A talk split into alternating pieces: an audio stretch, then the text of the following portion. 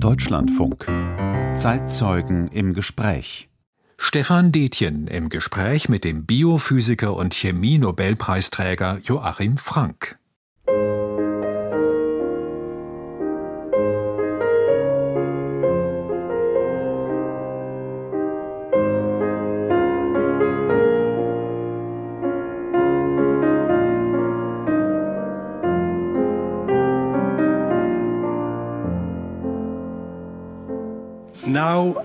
Hope we have Professor Joachim Frank with us on the phone. Dr. Frank, are you there? Hello. Here. Yes, hello. Stockholm, Oktober thanks for being 2017. with us. Uh, Ein Raum mit Ölbildern, Kronleuchtern, Kassettendecke. Die Stimmung feierlich. Eine Gruppe von Menschen lauscht gebannt einer ziemlich mittelmäßigen Telefonleitung in die USA. This is Joran Hansen, who I believe woke you up an hour ago or so. Didn't mind. Good. Now uh, I'm in the session hall of the Academy, and we have journalists from Sweden and all over the world here. Der Biophysiker Joachim Frank, geboren 1940 in Weidenau an der Sieg, hat an diesem Tag in aller Früh erfahren, dass er den Nobelpreis für Chemie erhält, zusammen mit zwei weiteren Wissenschaftlern. Jetzt, bei der Pressekonferenz der Königlich Schwedischen Akademie der Wissenschaften, wird das der Welt bekannt gegeben. And the Academy citation runs for developing cryo-electron microscopy for the high resolution structure determination of biomolecules in solution. Für die Entwicklung der Kryoelektronenmikroskopie für die hochauflösende Strukturbestimmung von Biomolekülen in Lösung.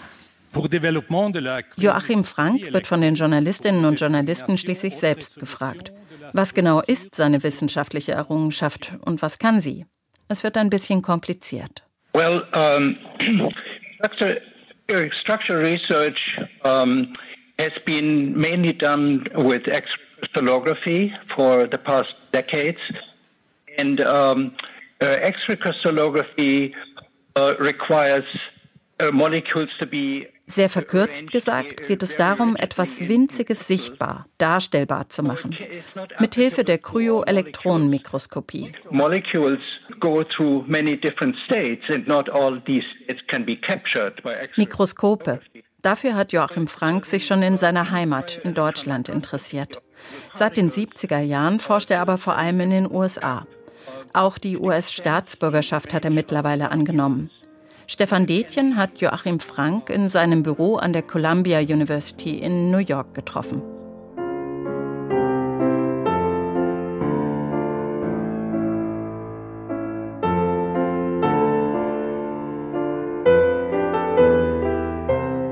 Man sieht sowas Schlangenartiges im Elektronenmikroskop und wir benutzen unser Knowledge, um jetzt zu sagen, das interpretieren wir als mRNA. Sehen, abbilden, verstehen. Ich habe in einem der vielen Artikel, die über Sie erschienen sind, nachdem Sie den Nobelpreis bekommen haben, gelesen, dass Sie als Kind Radiogeräte auseinandergebaut haben, um zu schauen, wie es da drinnen aussieht und sie wieder zusammengebaut haben. Ja. Also Sie scheinen eine Beziehung der Neugierde zumindest zu dem Medium zu haben, in dem wir hier sprechen. Ja, bereits schon als Achtjähriger habe ich äh, herumgebastelt, aber nicht mit Radios. Mit den Radios, das fing an, wenn, als ich vielleicht zwölf Jahre war. Also da war schon der Ja. Wissenschaftler, der ganz Ja, genau der, wissen also der Wissenschaftler war schon dort, als ich acht Jahre war. Habe ich unter dem Kabäuschen, unter der Veranda Sachen gemacht äh, mit Fläschchen und sogar Salzsäure. Nicht? Das haben wir irgendwo bekommen. Und habe einfach nur äh, herumexperimentiert. Das spielte sich dann so im Siegerland ab, Ja, ja. in den frühen 50er Jahren dann. Ja, 50er Jahren. Und direkt nach dem Krieg äh, sind ja weite Trümmerfelder um unser Haus äh, herum gelegen. Siegen war ja 80 Prozent zerstört. Die Trümmer selbst in dem Nachbargebiet waren unwahrscheinlich interessant. Da haben wir also ähm, Familien von Mäusen gefunden, Bakelit von elektrischen Armaturen und Kupferleitungen. Das war wunderbar. Also da war eine kindliche Neugierde, in der der Ja. spätere Wissenschaftler dann schon aufscheint. Aber was sind dann die Momente, die dann extern dazukommen? Irgendwo braucht es dann wahrscheinlich jemanden, der das bemerkt, der fördert, Eltern, Lehrer, Schule, Institutionen? Äh, ja, ja, im Gymnasium interessierten äh, Lehrer zu haben in Physik. Der hat es also sehr gefördert. Ich bin in Arbeitsgemeinschaften gewesen mit vielleicht vier oder fünf anderen Leuten. Wenn Sie da an die eigene Kindheit, an die Jugend zurückdenken, gibt es da was, was man lernen kann, wie heute Talente entdeckt, gefördert werden können? Ich würde sagen, dass damals individuelle Begegnungen mit einer Person einen viel größeren Ausschlag gaben, als sie heute tun. Heute ist es alles verstreut. Das sind so viele Impulse von allen Richtungen. Medien, soziale ja, Medien ja, dazu ja. und so weiter. Mhm. Sie sind ja dann zum Studium nach Süddeutschland gegangen. Nach Freiburg. Freiburg, später dann Promotion in München. Mhm. Das spielt sich dann Mitte, Ende der 60er Jahre ab. Da war die Studentenbewegung 68. Das war aber auch eine Zeit hochschulpolitischer Reformen. Reformunis ja, wurden ja. gegründet, Öffnung der Universitäten, Demokratisierung der Universitäten. Also eine sehr politische Zeit. Und Sie sind ein sehr politischer ja. Mensch. Wie hat Sie das geprägt? Ja, als ich in meinem Elternhaus war, habe ich praktisch nichts bemerkt. Ich habe also eben die politischen Bewegungen nicht, nicht verstanden. Und es ist erst, als ich nach Freiburg gekommen bin, nach einigen Jahren bin ich so aufgewacht. Und ursprünglich bin ich jetzt zu einem, in einen Chor gegangen. Also ein Chor, eine Studentenverbindung ja, ja, oder ja. Schlagende ein, vielleicht, ja, nicht ja. kurz Singen. Das ist also das ist bemerkenswert für die Zeit, weil, weil es ja so äh, praktisch... sind alle in den sozialistischen äh, Studentenbund man gegangen. Man kommt einfach mit Scheuklappen dahin, nicht? Weil das ja Bewegungen waren, die im 19. Jahrhundert in einer völlig anderen Zeit entstanden waren. Und es wurde mir eben erst nach einigen Jahren klar, nach zwei Jahren klar, dass ich in völlig falsche Bahn gegangen bin und bin dann ausgetreten. Was war da, was war da entscheidend? Ja. Was ich halt gelesen habe. Ich hatte auch einige Verbindungen noch mit Klassenkameraden, die sich sehr engagiert haben, in die Soziologie gegangen sind und die haben also die Welt vollständig anders dargestellt. Und dann bin ich eben aufgewacht irgendwie. Das hat mich dann eben alles berührt, als ich nach München kam. Da war eine große Demonstration gegen die Auslieferung der Bildzeitung. Die Bildzeitung war ja eine der wesentlichen Instrumente, um die rechtsradikale Bewegung zu schüren. Und das wurde eben erkannt da bin ich also mitgelaufen, mitgelaufen oder mitbesetzt, denn das war eine große Besetzung, die die Auslieferung mit vielen, vielen Lastwagen der neuen Bildzeitung äh, sperren sollte. Und bin also bei der Demonstration gewesen, in der ein Student ums Leben kam. Und da war ein großes Polizeiaufgebot. Und das war meine, das erste Mal, dass ich physische Gewalt gesehen habe. Und das hat Sie geprägt? Auch. Das hat mich geprägt und dann bin ich, bin ich zum Beispiel in der Arbeitsgemeinschaft für Marxismus, dass man einfach lesen muss zu dieser Zeit. Eine Arbeitsgemeinschaft, die sich ja. dann mit Marxismus diesem, beschäftigt hat. Mit Marx, Marxismus beschäftigt hat. Der Mittelpunkt des Lebens aber war dann das Physikstudium und ja. mhm. da gab es dann natürlich auch wichtige Prägungen und da kommt ja. dann das Thema Mikroskop in Ihr Leben. Der Mikroskop, ja. Mein Mentor zu der Zeit war ein Elektronenmikroskopiker von alter Zeit und er hatte selbst noch ein Elektronenmikroskop in seinem Büro. 1941 hat er ein Paper veröffentlicht, das sich damit beschäftigt, wie die Farben von Schmetterlingsflügeln entstanden. Unter dem Elektronenmikroskop? Unter dem Elektronenmikroskop sieht man dann plötzlich die Farben verschwinden natürlich und stattdessen sieht man Schuppen, kleine Schuppen, die periodisch sich angeordnet sind und die erzeugen diese tollen Farben im Lichtbereich. Als ich mich als, ja. als Laie mit Ihren Themen beschäftigt habe und gesehen habe, wie das alles funktioniert, habe ich mich gefragt, was kann man davon eigentlich noch als Sehen im klassischen Sinn ja. Bezeichnen? Was hat das noch zu tun mit dem, was Mikroskope mal im 17. Jahrhundert waren, als Mikroskope ja ganz am Anfang auch der modernen Naturwissenschaft ja, standen ja. und man Descartes gesagt hat, also von allen Sinnen ist das Sehen der edelste und hm. die Erfindungen, die das Sehen voranbringen, sind ja. die bedeutendsten Erfindungen, aber das war ja ein ganz anderes Sehen als das, was Sie dann tun und auch schon dort mit Elektronenmikroskopen in Ihrem Studium erlebt genau, haben. Genau, ja genau. Das Lichtmikroskop ist ja viel näher an unsere normalen Sichtweise verknüpft. Man sieht noch Farben, alles ist noch vertraut in einer bestimmten Weise. Aber wenn es dann in die Elektronenmikroskopie geht, dann Farben äh, haben natürlich überhaupt keinen Sinn mehr. Denn die Wellenlänge von Elektronen sind ja viel, viel kürzer als die kürzeste Wellenlänge. Farben haben keinen Sinn mehr. Aber sie werden rekonstruiert, also wenn wir... Da, da gibt es keine Farben, ja. Aber was ja. sehen wir? Wenn ich jetzt in Ihrem Büro hier sitze, ja. kann ich zur einen Seite schön auf den Hudson River rausschauen aus ja. Washington Heights in Manhattan. Aber hinter Ihnen ist ein Bild, da sehen wir Formen, und die sind bunt, die sind äh, farbig. Genau, die, die sind bunt, um uns als Menschen anzusprechen.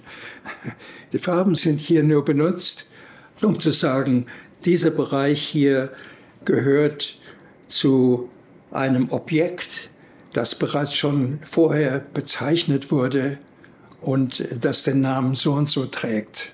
So ist er hier in dieser Figur, die wir natürlich im Radio nicht sehen können, ist mRNA sagenhafte mRNA, ja, die, die jetzt eben aus dem Corona-Impfstoff kommen. Man sieht sowas Schlangenartiges im Elektronenmikroskop und wir benutzen unseren Knowledge, um jetzt zu sagen, das interpretieren wir als mRNA. Und was hat das, was Sie tun, was unter den Elektronenmikroskopen und unter den Kryoelektronenmikroskopen, die Sie entwickelt haben, über die wir noch sprechen werden, was hat das, was man dort erkennt, dann noch mit Sehen zu tun und was ist eine ganz andere Form des Verstehens oder Rekonstruierens einer Wirklichkeit, die sich da im Winzigen abspielt?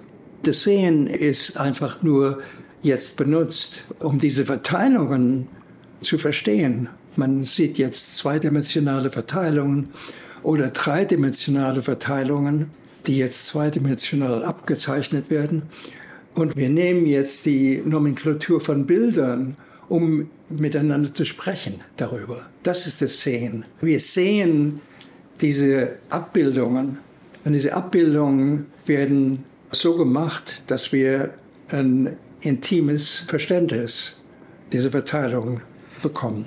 Und dann benutzen wir alle möglichen Hilfsmittel, um diese Darstellungen sehr präsent zu machen.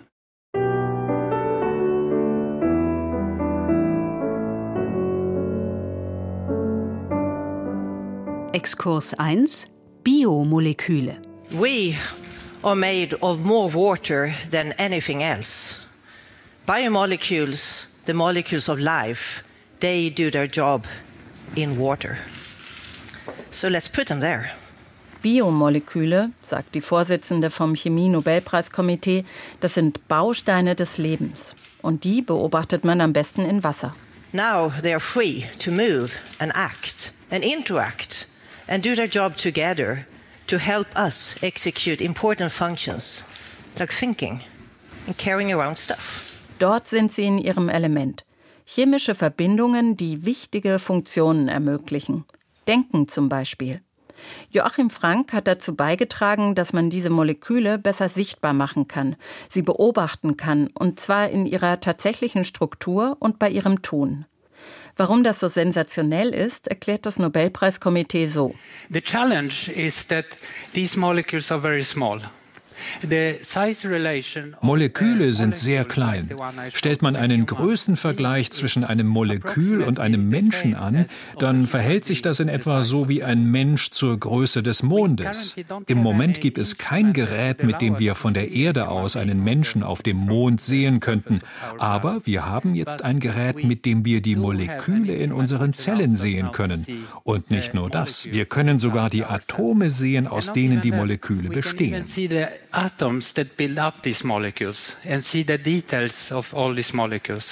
Soon there are no more secrets. Now we can see the intricate details of the biomolecules in every corner of our cells, in every drop of our body fluids. We can understand how they are built and how they act and how they work together in large communities. We are facing a revolution in biochemistry. Eine Revolution also. Joachim Frank fasst das bescheidener. Man braucht einfach nur Snapshots unter einem Gesichtswinkel und kriegt dann alle Informationen zusammen. Und das ist die Idee. Von Zufällen, Teillösungen und Fortschritt. Das alles spielt sich in einem Bereich des für den Laien eigentlich unvorstellbar kleinen, des winzigen. Ja. Hm. Und ich habe ein Bild gesehen, das entstanden ist, nachdem sie den Nobelpreis bekommen haben. Da haben sie von Freunden ein Fernrohr geschenkt bekommen. Yes. Mhm. Und haben selber gesagt, das ist eigentlich sozusagen die umgekehrte, die umgekehrte. Blickrichtung. Ja, ja, also nicht ins Winzige, sondern ins unendlich Große. Ja. Was hat das eine mit dem anderen zu tun? Gibt es da Ähnlichkeiten zwischen einem Astronomen, der mit modernsten Techniken in den Himmel schaut und dort etwas, ja, ich weiß es nicht, sieht, rekonstruiert, was eigentlich jenseits unserer, unserer Vorstellungswelt, jedenfalls der Vorstellungswelt eines, eines Laien liegt. Also einerseits bei Ihnen die, das die unvorstellbar Winzige, bei den anderen. Ja, die Ähnlichkeit ist, ist wirklich in der Abstraktion. Sobald wir unseren täglichen Spielraum verlassen und in andere Dimensionen einsteigen, dann werden wir völlig verloren. Und dann müssen wir Hilfsmittel nehmen, die eine große Abstraktion erfordern. Wenn Sie mal irgendeinen wissenschaftlichen Artikel lesen in der Elektronenmikroskopie oder in Astronomie und schauen sich die Worte an, die Worte, die dort benutzt werden, die sind alle Worte, die entlehnt von unserem täglichen Leben, vom Stellen und Ziehen und so weiter. Jedes zweite Wort ist entlehnt von unserer täglichen Erfahrung aber nur um etwas verständlich zu machen, nur genau, sozusagen genau, als Metaphern, als ja, Bilder, als Metaphoren. Das ist einfach so, wie unsere Sprache sich entwickelt hat. Wir können irgendeine Wirklichkeit, die außerhalb unserer Sinneswahrnehmung liegen, die können wir nur vermitteln dadurch, dass wir Metaphoren benutzen. Wir haben eben schon über das, das Elektronenmikroskop gesprochen und Sie haben grob umrissen, worum es dabei geht. Aber erklären Sie mir als Laien, was die Begrenzungen waren, die Sie dann dazu motiviert haben, zu sagen, das muss noch weitergehen und am Ende ja. steht dann das Kryoelektronenmikroskop. Das ist hier so eine Geschichte, die ein bisschen kompliziert ist. Versuchen wir es einfach zu machen. Ja, ja. Das ist ein Laie versteht. Genau. Ich bin also zu Elektronenmikroskop gekommen durch diesen Mentoren, der mich nur persönlich dann engagiert hat in das. Und er hatte ein Mikroskop, das mich an Peterchens Mondfahrt erinnert. Eine Kanone, die so schief untergebracht war und wo man die Mattscheibe direkt vor dem Gesicht hat. Nicht? Und die späteren Elektronenmikroskope sind natürlich dann vertikal organisiert. Und damals, zu der Zeit, war Elektronenmikroskopie zum ersten Mal auf, auf Molekülen gerichtet. Davor, zu der ganzen Zeit seit 1931, als äh, Elektronenmikroskopie erfunden wurde, wurde das Elektronenmikroskop ja nur für inorganische Sachen angewandt. Und wenn in Biologie, dann nur relativ kleine Vergrößerungen, die also nicht in den molekularen Bereich kamen. Ich kam also in die Elektronenmikroskopie zu einer Zeit, wo es zum ersten Mal die Moleküle beobachtet wurden beobachtet unter dem Mikroskop, ja. also wo sich das Mikroskop dem und Leben zuwendet. Dem, und wegen dem Einfluss, wegen dem Einfluss von Röntgenstrukturanalyse dachte man von Strukturen immer nur, um eine Struktur von Molekülen zu bestimmen, müssen die Moleküle kristallisiert sein. Die müssen irgendwie in Aggregaten sein, die periodisch sind. Okay? Also fest, kann man sich das vorstellen als ein Zustand der Festigkeit? No, ist die Anordnung. Die Anordnung, ja. die periodische Anordnung von vielen, vielen Molekülen im Gleichschritt, mhm. sagen wir mal. Weil das ja die Grundbedingung war für die Röntgenstrukturanalyse. Und die Leute haben nicht daran gedacht, jetzt ein einzelnes Molekül anzuschauen. Das ging ja auch nicht besonders gut. Man sieht einfach nur ein ziemlich verwaschenes Bild und Pepper and Salt und so weiter. Das heißt also, dass die Möglichkeit von Elektronenmikroskopie, um irgendwas zu forschen, an einer molekularen Ebene, war dadurch drastisch verkleinert. Okay?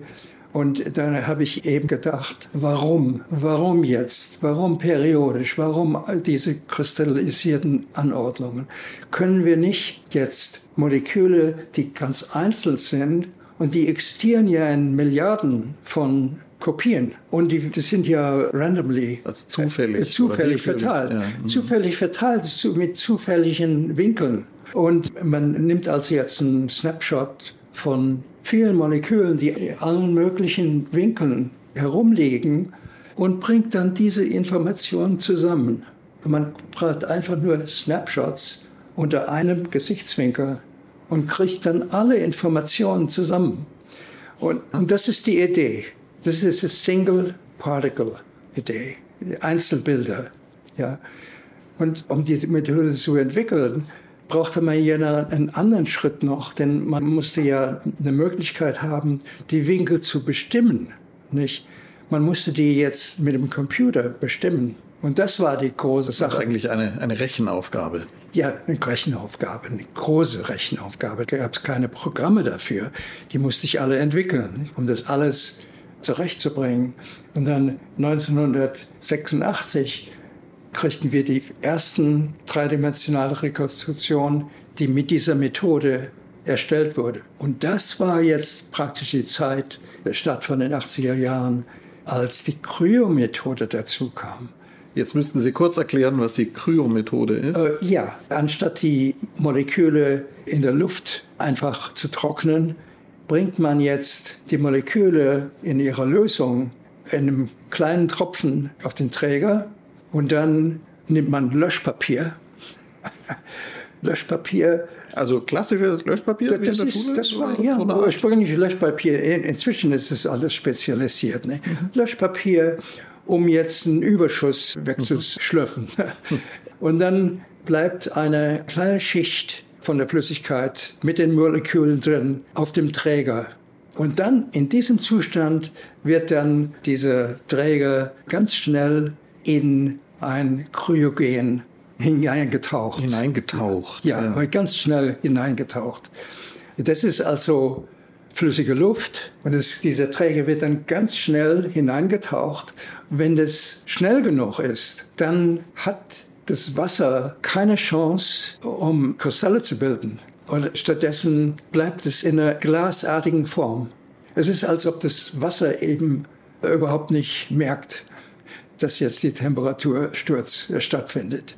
Es bleibt also in genau der Konfiguration jedes Molekül, genau so, als ob es flüssig wäre. Und das ist sehr bedeutend, weil wenn es kristallisiert, dehnt sich das aus und zerstört das Molekül. Also die Entdeckung dieses neuen Zustandes von Wasser ist jetzt damit verbunden, mit dieser ganzen neuen Technologie. Das ist ja interessant, dass Sie da einen Vorgang Schildern der Forschung und der Entdeckungen, der einerseits mit ganz mechanischen Dingen zu tun hat, mit Löschpapier, das da auf ja. einen Objektträger gelegt wird und zum anderen dann mit technologischen Entwicklungen, also neue Computer, leistungsfähige Computer gehören sicherlich dazu, Rechenleistungen, Rekonstruktionsleistungen. Wo ist da der Moment für die entscheidenden wissenschaftlichen Ideen? Wie muss man sich das vorstellen? Max Weber hat mal in Wissenschaft im Beruf geschrieben, die entscheidenden Ideen von Wissenschaftlern, das war ein Zitat von Helmholtz, entstehen nicht beim Grübeln im Labor, sondern, so hat er das geschildert, beim Spaziergang auf leicht ansteigender Straße. Wie war das ja, bei Ihnen? Ja, genau. Das ging so. Meine Erfahrung ist, ein, ein Problem ist ja eine Vielfalt von kleinen Problemen. Nicht? Es ist nicht ein Problem, es ist eine Vielfalt von kleinen. Und wenn man jetzt stückweise diese kleinen Probleme löst, und jedes hat ja bereits schon einen Vorfahren. Es ist bereits schon mal gelöst worden in einem völlig anderen Kontext. Das ist das Wichtige beim Spaziergang. Beim Spaziergang kommen so viele Impulse, so viele Assoziationen, die dann möglich machen, die kleinen Probleme zu lösen. Und gibt es dann diesen berühmten Heureka-Moment, den Moment des großen Fortschritts oder des, ja, des Durchbruchs? Äh, äh, für, für, für mich die ursprüngliche Sache, die mich überhaupt in die ganze Richtung gebracht hat, war die Begegnung mit einem polnischen Wissenschaftler, der ein Flüchtling war. In den 70er Jahren wahrscheinlich während ja, der ja. Äh, Diktatur in Polen. Mhm. Ja, er hatte also selbst Elektronenmikroskop betrieben, aber von einer ganz alten Sorte. Und der, wenn er am Mikroskop saß, er hatte eine solche Begeisterung, dass er das Elektronenmikroskop sprunghaft antippte. Also er hatte also nicht die, hat, physisch ja, einfach, richtig ja. physisch Ja. dagegen kickte. Und viele der Aufnahmen, die er nahm, wurden dadurch äh, bewegt. Die Aufnahmen war, waren bewegt. nicht? Also wie wenn man Fotos auf dem Tisch hat und die verschieben ja, ja. sich auf einmal. Ja, oder? verschieben sich. Ja. Verschieben sie, die verschoben sich während der Aufnahme.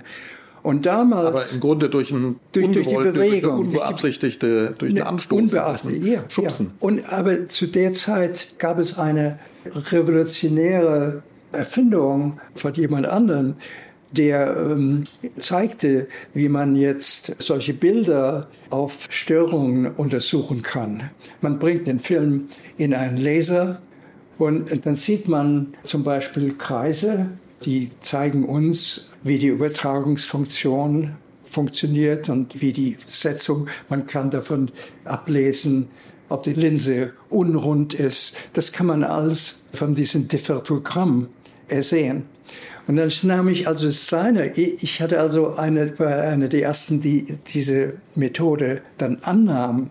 Und dann nahm ich seine Aufnahmen, brachte das hin und da waren ein Pattern, das noch niemals beschrieben wurde bevor. Und das waren also jetzt ein äh, Streifenmuster.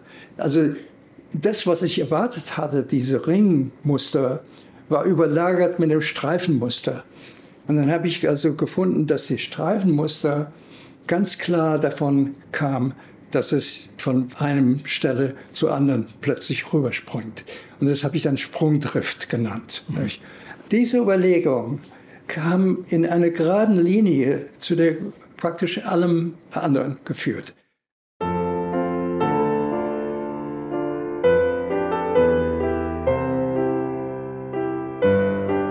Deutschlandfunk, das Zeitzeugengespräch. Heute mit dem Biophysiker und Chemie-Nobelpreisträger Joachim Frank. Exkurs 2 Forschungslandschaften. So far, we have nine laureates, and about seven is from the USA. So I just uh, like to ask you to have a comment about these. Warum stammen eigentlich so viele Nobelpreisträger aus den USA? Das fragt eine chinesische Journalistin bei der Pressekonferenz zum Nobelpreis in Stockholm 2017. Auch Joachim Frank forscht seit Jahrzehnten in den USA. Jöran Hansson von der Königlich Schwedischen Akademie der Wissenschaften holt ein bisschen aus. The United States has, since the second, after the Second World War, allowed scientists to perform fundamental research, to focus on important questions in science, not forcing them to immediate applications. Grundlagenforschung, kein Zwang, dass alles sofort anwendbar sein muss, keine politische Kontrolle, akademische Freiheit, gute Lage bei den Forschungsmitteln. Das, sagt Jöran Hansson, sind die Gründe, weshalb die Forschung in den USA so gut dasteht. Joachim Frank macht noch einen anderen Punkt. In Deutschland war es sehr top-down, sehr hierarchisch, wo Studenten praktisch nichts zu sagen haben. Und es ist in Kontrast mit dem angelsächsischen System, das ich bereits schon in England beobachtet habe, als ich in Cambridge war, wo sogar Leute in Undergraduates bereits schon als äh, intellektuelle Partner anerkannt werden. Forschung in den USA. Vorzüge, Fehlentwicklungen. Lassen Sie mich einen, einen Sprung machen, denn ja. was wir jetzt ausgelassen haben, ist, dass da ein geografischer Wechsel stattfindet und Sie aus München dann zum ersten Mal in die USA gegangen sind. Dann gab es noch ja. mal eine Zwischenstation wieder in Deutschland und Europa. Aber der Wechsel in die USA war natürlich was ganz Entscheidendes, wo Sie dann auch ein ganz anderes Hochschulsystem nochmal ja. Äh, kennengelernt haben. Und das interessiert mich natürlich, wie Sie diese, tja, neue Welt, diese andere Welt, gerade akademisch damals dann, als Sie zum ersten Mal in die USA gegangen sind, erlebt haben. Ich bin also in verschiedene Gruppen gekommen. Und die erste Gruppe war am Jet Propulsion Laboratory. Da bin ich gegangen, weil es zu der Zeit das beste Bildverarbeitungsmöglichkeiten gab. Also auch die, dann die Nähe zur Raumfahrt dann. Ja, ja, ja. Mhm. Das war bereits schon Raumfahrt. Als ich dort eintraf, kamen Bilder, die runtergefunkt wurden von diesen Flyby-Missions und da war ein Bildverarbeitungssystem, das war praktisch das Spitze der Welt. Und, und dann habe ich davon gelernt, mit meinen eigenen Forschungen, aber da gab es keine Biologie oder so. Das war kein Modell für eine akademische Environment. Das Modell kam, als ich dann in eine Gruppe in Berkeley kam. Ich fand das interessant, dass viele ihrer akademischen Stationen, ich meine, wir sitzen jetzt hier an der Columbia University, in New York, also einer der ganz großen Ivy League, der führenden amerikanischen Universitäten. Aber viele ihrer früheren Stationen, Berkeley haben Sie erwähnt, dann University of Albany gehört dazu, das sind staatliche Institutionen und Einrichtungen gewesen. Und man hat oft so ein Bild, also die wirkliche Spitzenkarriere führt in den USA nur über diese Elite-Universitäten, über die Ivy League-Stationen. Wie haben Sie das gesehen? Wie stark ist da der Unterschied und wo ist das System vielleicht auch durchlässiger anders ja, schon. Äh, es ist wirklich, meine Laufbahn ist sehr untypisch eigentlich. Ich bin also praktisch nie in das Tenure System äh, gekommen. Ich bin also, also die, nicht äh, die dauerhafte Professur. Ja, ja. Und in New York State, es war eine sehr untypische Situation, es praktisch ein staatliches Projekt war, dass es so ein Renommee-Projekt war. Und der Wadsworth Center, wo ich äh, hingeheiert wurde, und das war ein großes Zentrum für Gesundheits- und äh, Medizinforschung. Ja, ja, ja, ja, sehr, sehr großes. Ich habe also davon profitiert, dass der Staat äh, sehr viel Geld hineingesteckt hat, besonders am Anfang. Und dann habe ich also am Anfang habe ich nicht Bundesmittel haben müssen, um meine Sache zu betreiben. Das ging nur, nur später los. Also ich hatte einen sehr guten Anfang. Wie sehen Sie aus dieser amerikanischen Perspektive jetzt sozusagen zurück auf das deutsche Universitätssystem. Wenn man hier diese großen Universitäten erlebt, wenn man da auf den Campuses ist, sieht, was da für eine Kraft dahinter steht, auch was da für ein Reichtum dahinter steht, materiell. Hm. Die großen amerikanischen ja. Universitäten sind Unternehmen mit Milliarden äh, Vermögen und man fragt sich dann leicht, wie kann da ein deutsches Hochschulsystem überhaupt irgendwie konkurrenzfähig sein? Und es zeigt sich ja auch, so viele Spitzenforscher ja. aus Deutschland enden dann an amerikanischen Spitzenuniversitäten. Ja, jedenfalls zu der Zeit, wo ich Deutschland verlassen hatte, da war ein großer Unterschied äh, dazwischen, wie Gruppen äh, strukturiert waren, wie die Akademie strukturiert war. In Deutschland war es sehr top-down, sehr hierarchisch, wo Studenten praktisch nichts zu sagen haben. Und es ist in Kontrast mit dem angelsächsischen System, das ich bereits schon in England beobachtet habe, als ich in Cambridge war, wo sogar Leute in Undergraduates bereits schon als äh, intellektuelle Partner anerkannt werden. Und wenn also jemand ein Argument macht, ganz gleich, wo es herkommt, es wird einfach nach ihrem intellektuellen Wert beurteilt. Und nicht danach, wo jetzt jemand auf der Stufe steht. Das war also grundsätzlich verschiedene Art, wie überhaupt akademisches Leben stattfindet. Und es erklärte für mich, dass in Deutschland zu der Zeit nicht viel herauskommen könnte. Nicht? Was ist daran gleich geblieben? Was ich hat glaube, sich verändert? es hat sich schon geändert, aber ich habe nicht mehr so viel Einblick.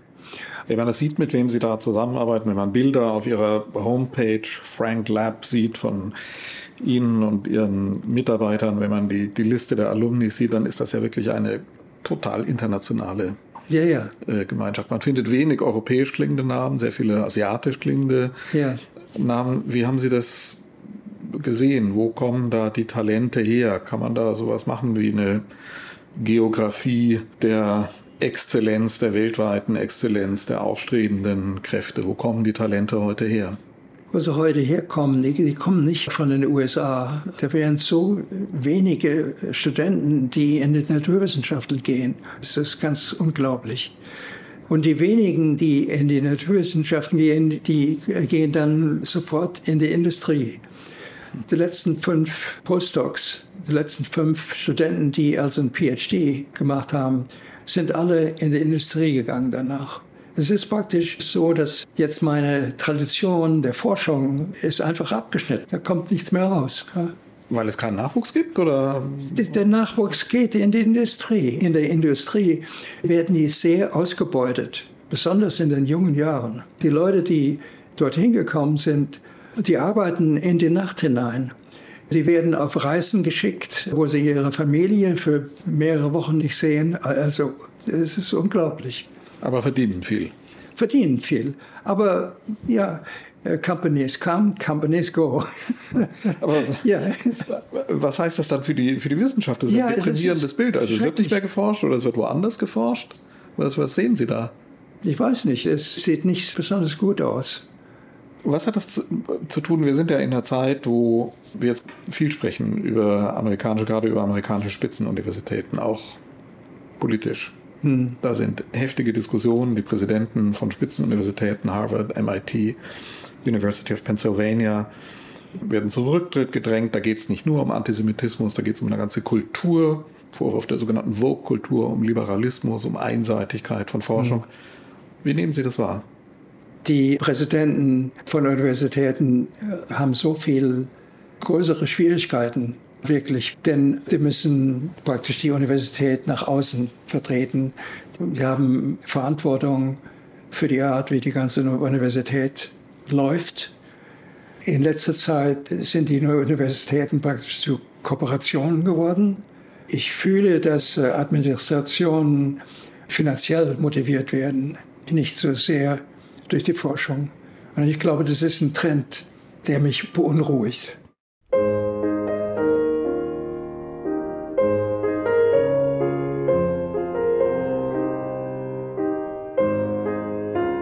Ich brauche Zeit, um meine Gedanken zu fassen. Und dann bin ich also so ohnmächtig äh, immer dabei gesessen und denke dann, jedes Argument muss man mit so äh, viel mehr Details beurteilen. Wenn ich also Zeit habe, meine Gedanken wirklich zu fassen und zu formulieren, dann ist es eine sehr große Erleichterung.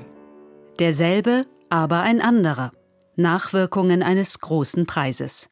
Worüber wir jetzt noch gar nicht gesprochen haben, ist der Nobelpreis. Ja, das war da, sehr schön. Wie wird man zum Nobelpreisträger? Wie muss man sich das vorstellen, wenn das Telefon klingelt und ja, knackt in der man, Leitung? Das kann man sich nicht vorstellen. Das kann man, ja, ich meine, vorstellen jeder, kann man sich nicht, aber Sie haben jeder, jeder kann sich das vorstellen, denn ich bin ja auch in der Lage gewesen, dass ich mir es nicht vorstelle. Und dann äh, ganz plötzlich. Deshalb können Sie es erzählen. Ja. Und, äh, morgens. Morgens, ja. Und die Realisierung, dass um 6 Uhr ich gebeten werde, bei der Presse bereits schon Stellung zu nehmen in Stockholm.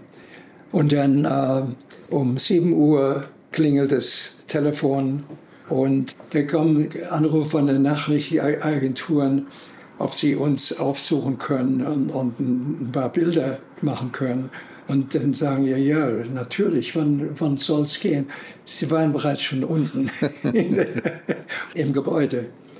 Auf Ihrem hübschen Internetblog gab es von dem Tag einen Eintrag, den fand ich sehr hübsch.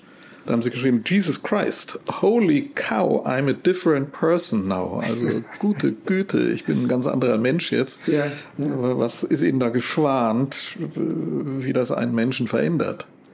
Yeah, but it goes both ways. Even that initial meaning was both ways.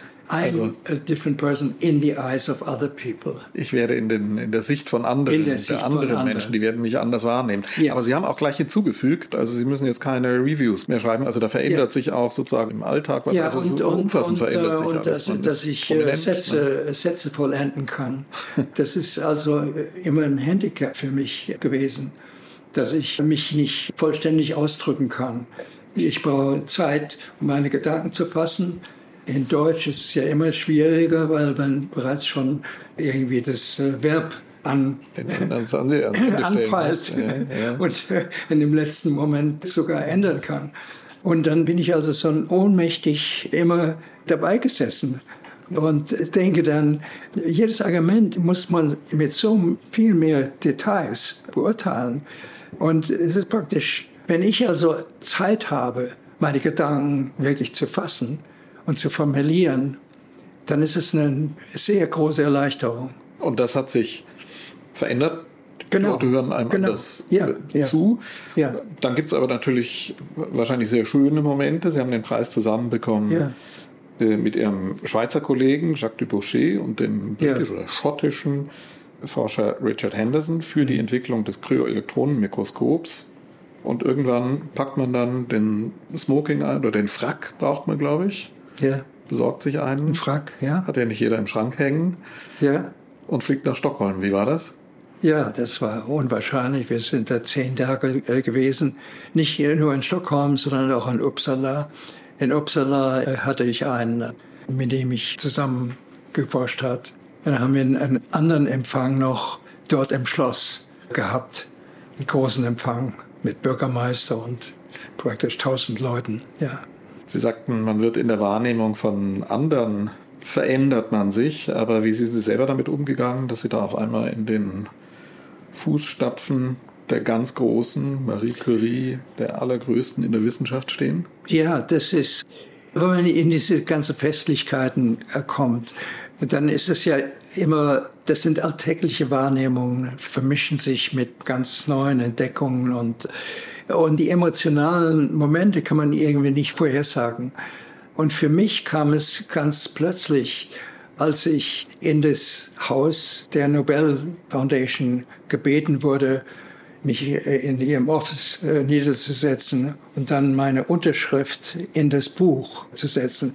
Meine Frau war mit mir dabei. Ich war der Einzige in dem Raum Vielleicht der Sekretär war an dem anderen Ende.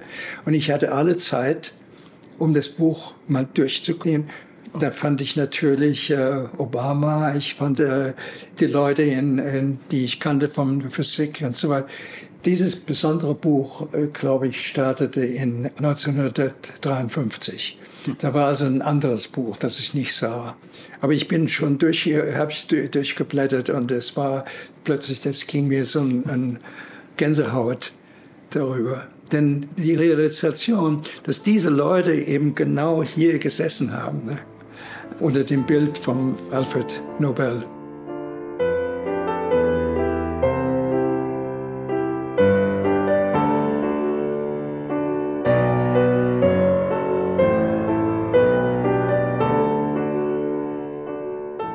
Trump hat ja keine Kapazität, überhaupt zu verstehen, was Wissenschaft bedeutet im ganzen Kontext einer Gesellschaft.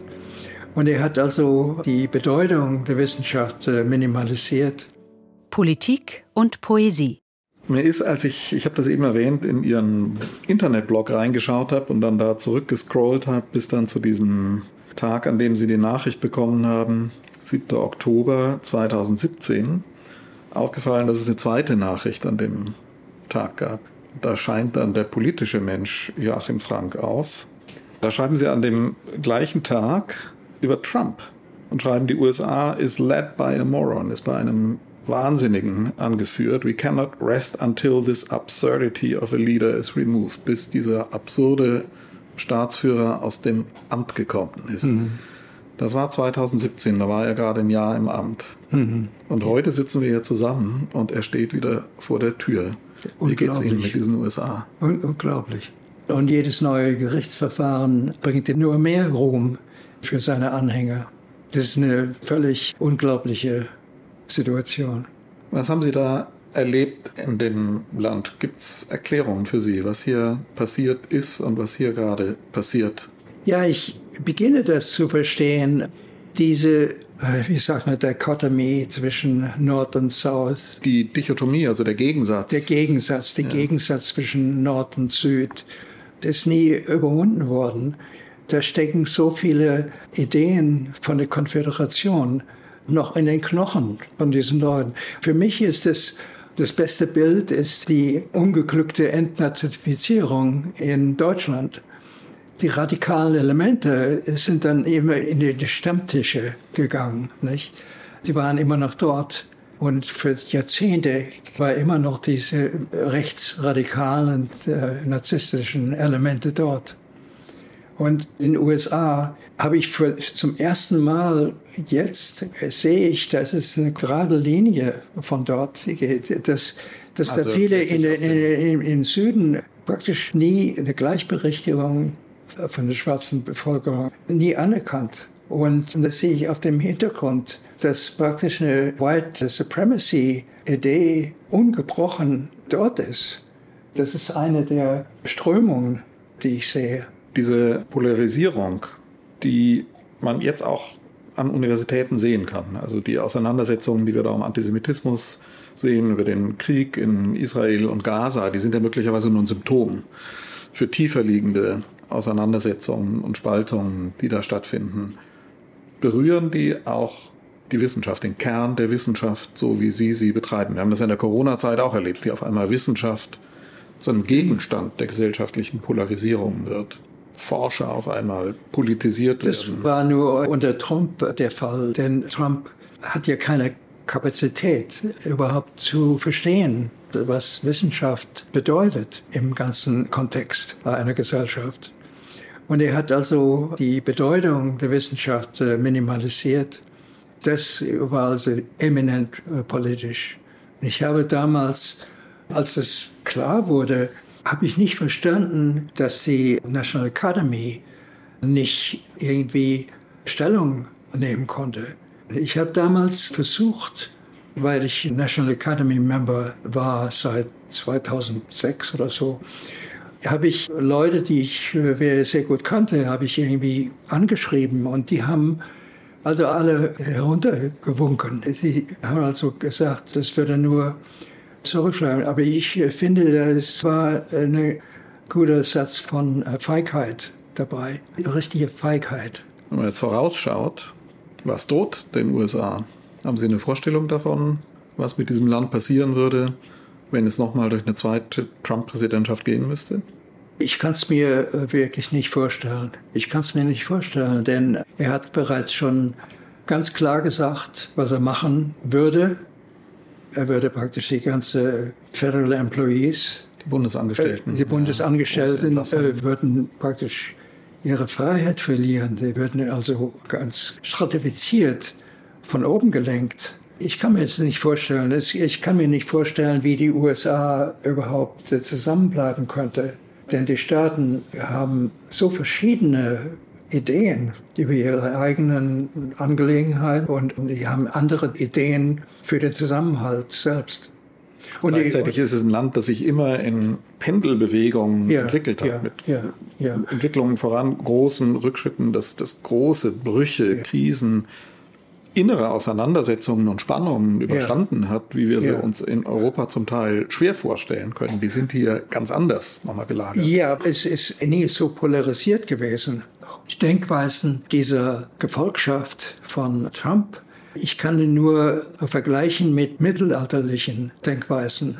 Sehr primitiv, sehr uninformt, praktisch nicht zivilisiert. Zivilisiert nur in einer sehr oberflächlichen Weise. Die haben TVs, Gibt es in Ihrer persönlichen Lebenswelt, Sie leben in New York, Sie leben auch auf dem Land zum Teil, in Massachusetts, gibt es da Schnittstellen zu den Leuten, von denen Sie jetzt sprechen, oder sind das in diesem großen Land völlig getrennte Lebenswelten? Unser Haus, das sind Nachbarn, wo wir nicht genau wissen, wie sie wählen würden oder gewählt haben. Da gibt es Anzeichen, dass ich vielleicht äh, Trump-Supporters bin.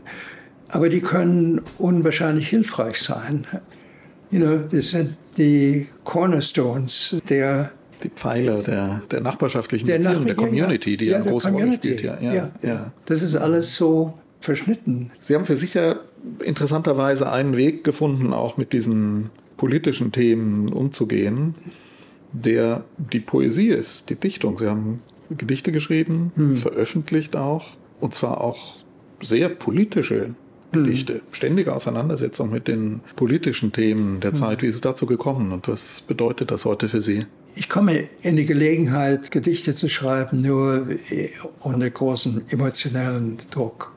Ich meine, Gedichte ist nicht mein normaler Ausdruck. Es ist Prosa. In Prosastücken habe ich mich mehr, viel mehr ausge, Kurzgeschichten. Ja, Kurzgeschichten. Ja. Kurzgeschichten. Und das ist also mehr ein, ein Medium, wo ich Kontrolle habe. Denn ich kann praktisch nicht mehr mich in Deutsch ausdrücken, weil ich die, den Wortschatz nicht mehr habe.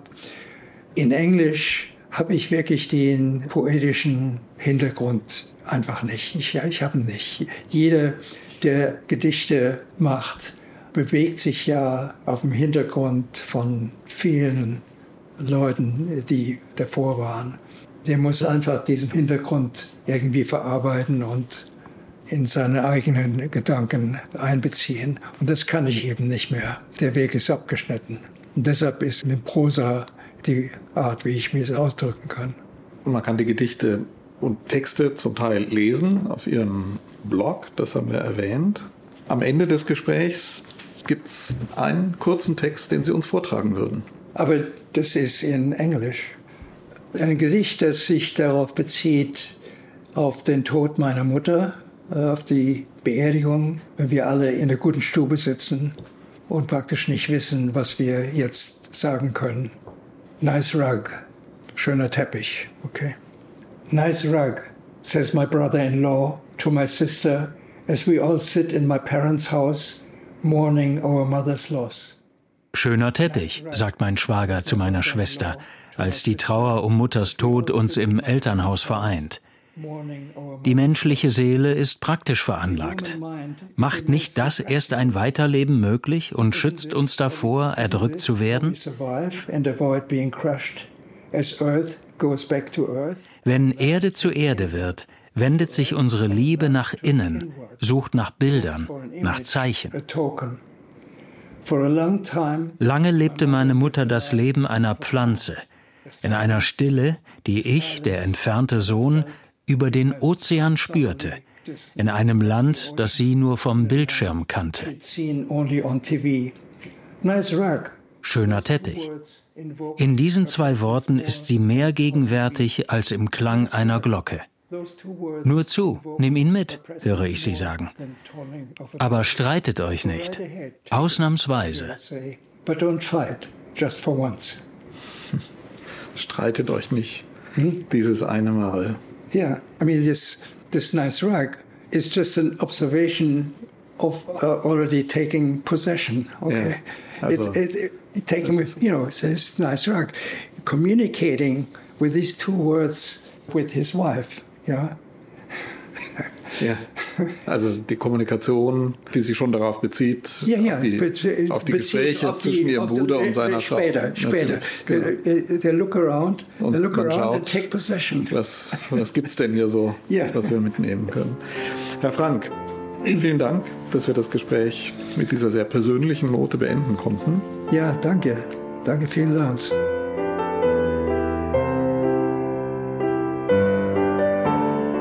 In unserer Reihe Zeitzeugen hörten Sie Stefan Detjen im Gespräch mit dem Biophysiker und Chemie-Nobelpreisträger Joachim Frank. Die Redaktion hatte Johanna Herzing.